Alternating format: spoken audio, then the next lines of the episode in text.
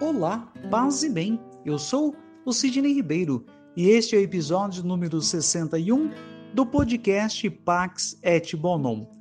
E continuamos com as explicações do Papa Francisco, na audiência ocorrida no dia 1 de maio do ano de 2013. Informações estas extraídas do site do Vaticano. Acrescento uma palavra sobre outra particular situação de trabalho que me preocupa. Refiro-me àquele que poderíamos definir como trabalho escravo. O trabalho que escraviza.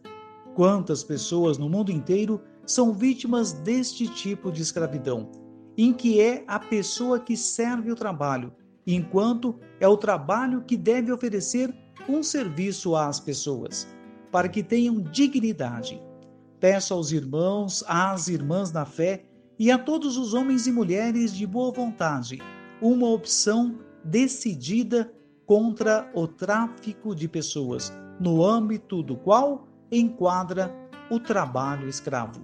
Que Deus esteja com você, hoje e sempre.